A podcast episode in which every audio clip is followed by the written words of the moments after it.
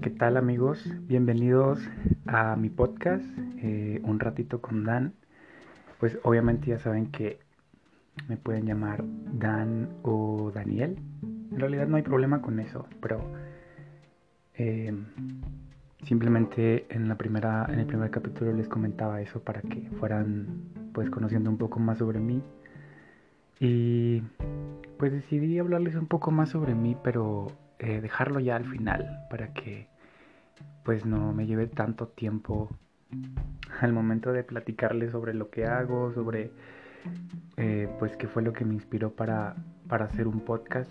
Eh, aunque bueno, al principio les había comentado que fue porque me parece muy, muy buena la idea de, de compartir lo que, lo que sabes o tu experiencia o el simple hecho de, de contarle a los demás cómo es la vida y creo que cosas que son comunes a la mayoría nos pasan. Entonces, hoy no quiero tomarme mucho tiempo porque realmente eh, de lo que les voy a hablar creo que es algo que todos hemos vivido y, y más que más que el hecho de vivirlo es cómo es que hemos aprendido a vivir con eso eh, y cómo lo sobrellevamos todos los días y y que creo que está en todas partes.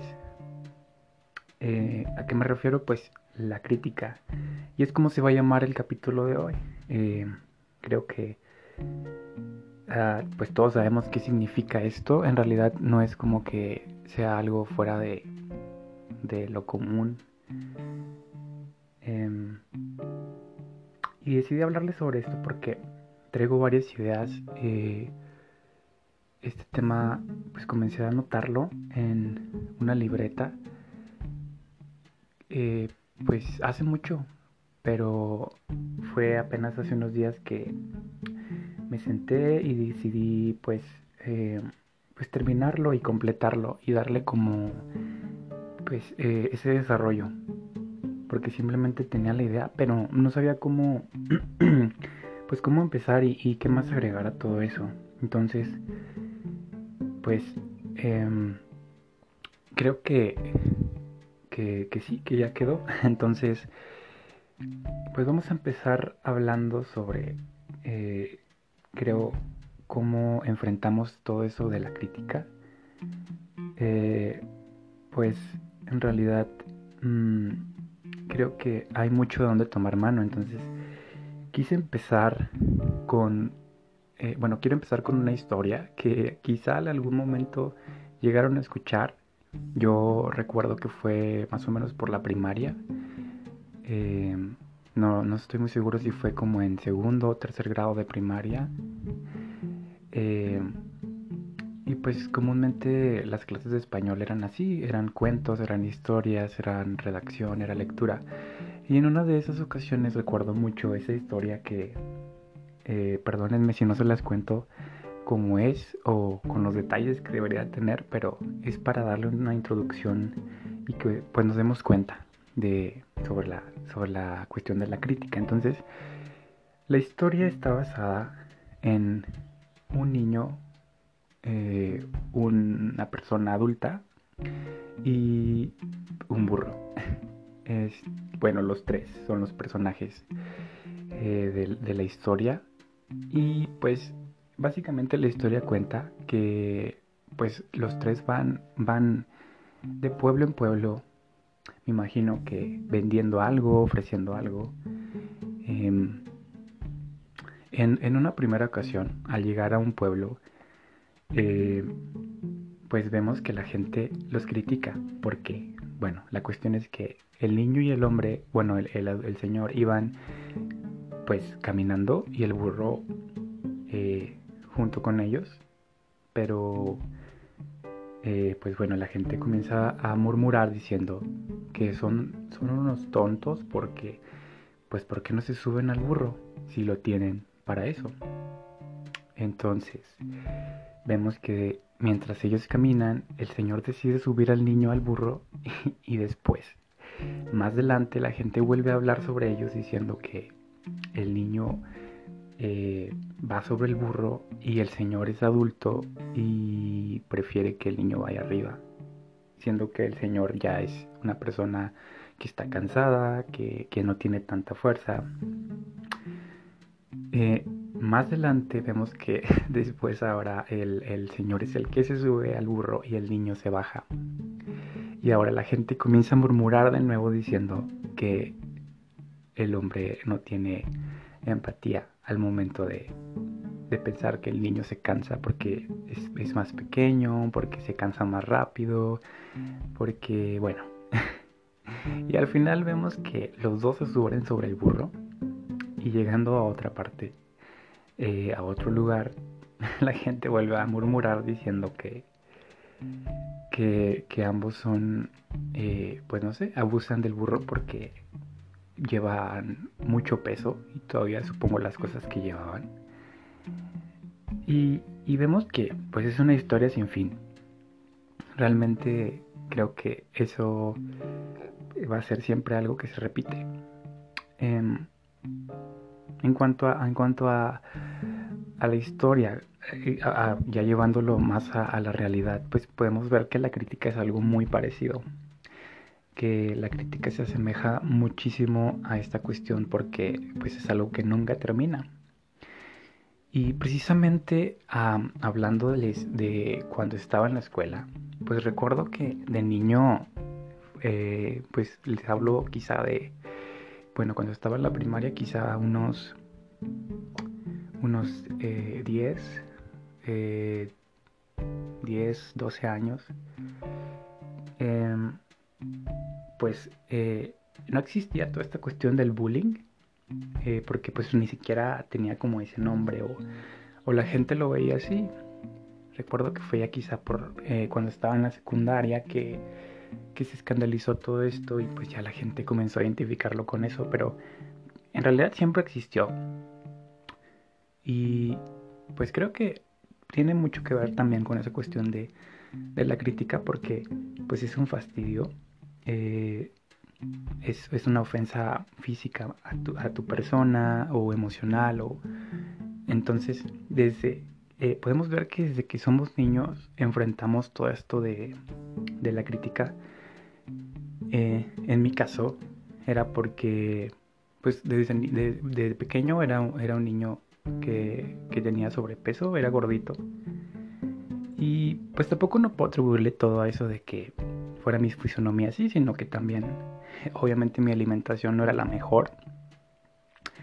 Y por eso pues eh, tenía sobrepeso. Em, aunque pues bueno, sabemos que cuando somos niños pues no, no, todo eso es superficial. Realmente creo que nos valía. Eh, ni siquiera tomábamos en cuenta toda, esa cuestión de, vernos bien, de, Ni siquiera creo que pasaba por nuestra mente toda esa cuestión de, ser saludables. Eh, eh, eh, ese fue un problema que constantemente se repetía. Bueno, había crítica sobre, sobre mi peso, sobre mi apariencia. Y aunque nunca la tomé como algo que me afectara realmente, porque pues nunca, nunca fue un problema para mí, pues desde entonces era un problema. Eh, bueno, era, eh, pues sí, e, era la crítica presente. Ah, después, eh, otra cosa que supongo que a alguno de nosotros nos llegó a pasar es que cuando pues eres una persona que pues obviamente vas a la escuela para hacer tu tarea, bueno, hacer tu trabajo, hacer las actividades, poner atención, eh, pues obviamente todo eso tiene un mérito al final, porque tienes buenas calificaciones, porque si eres puntual, si participas y pues estudias para los exámenes, pues tienes buena calificación. Entonces, pues yo puedo decir que todo ese esfuerzo se lo atribuía a poder tener las calificaciones no excelentes, pero sí buenas. Entonces llegué a estar en, en el cuadro de honor, eh, a competir en otras escuelas. Pero incluso hasta en ese aspecto había personas ah, pues hablando sobre, o bueno, criticando sobre lo inteligente o no que podría hacer. y, puede ser de ambos lados también, tanto a las personas que, que bueno, a veces simplemente no, no eran tan buenas en la escuela o que tenían intereses muy, muy, muy diferentes. Que si eres eh, inteligente, pues eres un nerd o eres un matado. Eh, que si eres, si no tienes buenas calificaciones, eres un flojo, eres un burro. Entonces, desde ese momento eh, vemos cómo influye todo eso. Recuerdo que fue en la secundaria cuando pues ya comenzaba un poco a influenciar toda esa cuestión de, pues cómo te ves, cómo te vistes, eh, qué tipo de amistades tienes, qué tipo de, ropa pues es la que tienes. Porque pues bueno, comenzaban toda esa cuestión de tardeadas, de, días libres, de días en los que podías ir con ropa casual y no tener que llevar el uniforme. Y en ese entonces también eh, pues había crítica, o sea, entonces creo que independientemente de donde nos fuéramos o a donde vayamos, siempre existe todo eso. Eh, otro ejemplo puede ser el trabajo que tienes, que la gente lo puede criticar si tienes un sueldo básico o un sueldo que sea mínimo quizá, pues la gente también va a hablar y decir que eres un conformista, que eres una persona que es incompetente, que no lucha por más. Igual del otro lado, cuando pues no sé, tienes un buen trabajo y obviamente tienes un buen salario y todo eso te da oportunidad de comprar una casa, un auto bueno, eh, bueno, no sé, tener ciertos lujos que puedes dar porque obviamente es parte de lo que ganas. Y la gente pues incluso puede llegar a verlo como, no sé, eh, que te juntas con gente que no, que bueno, que anden malos pasos o que, que, que quizá pues, em, pues es dinero mal habido, no sé. Igual con, no sé, por ejemplo, eh, tu casa, cómo está amueblada. Eh, tus pertenencias, lo que tienes y lo que no tienes, y la gente pues quizá puede llegar a criticarlo. E incluso actualmente creo que algo que, es muy frecuente es eh, gente que a lo mejor vimos mucho tiempo que ni siquiera practicaba un deporte y, empezó a ir a un gimnasio, pero ¿por qué lo hizo? O sea, fue porque realmente era por su salud y por quererse ver bien ellos o por la influencia de, de la crítica al momento de decirles que se ven mal o que, que, están sobre, con subidos de peso que, no sé. Eh, ese creo que es también otro ejemplo que podemos agregar en cuanto a eso. Y, eh, y, sobre todo, o sea, en cuestión de, de, de la crítica, cuando nos detenemos a pensar, eh, si siempre ha estado ahí, pues siempre está ahí. Creo que desde que nos levantamos, eh, desde que salimos de la casa, no puede faltar. Quizá a veces ni, nos damos cuenta y la gente lo está haciendo, o sea, la gente lo está criticando. Em, también está el otro lado, pues el, no, no siempre tenemos que que decir que, los demás son los, solo lo, hacen porque obviamente estamos incluidos. Mm, también quizá nosotros en algún momento lo hemos hecho eh, y, decimos, pues bueno, yo critico porque en buen plan, eh, eh, de una forma constructiva. Y, creo que en realidad eso no, no es como que, que, podamos cambiarlo porque la crítica es crítica en realidad no podemos como decir que sea buena o mala, igual como con una mentira, tampoco podemos decir que sea buena o mala porque al final es una mentira. Y pues como les contaba en la historia al principio, vemos que la crítica es algo que jamás se va a terminar porque eh, es parte de la vida y es algo que, constantemente va a estar.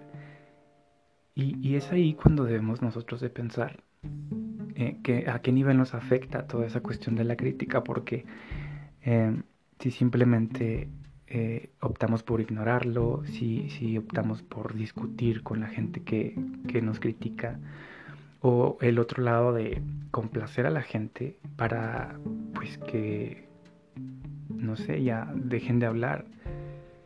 Eh, pero creo que es imposible realmente. Es algo que, siempre va a estar. Y, si pudiéramos darle una conclusión en cuanto a todo esto, eh, podemos ver que, que aunque es algo que siempre está, ya no es una prioridad. O sea, llega un momento en el que no es una prioridad.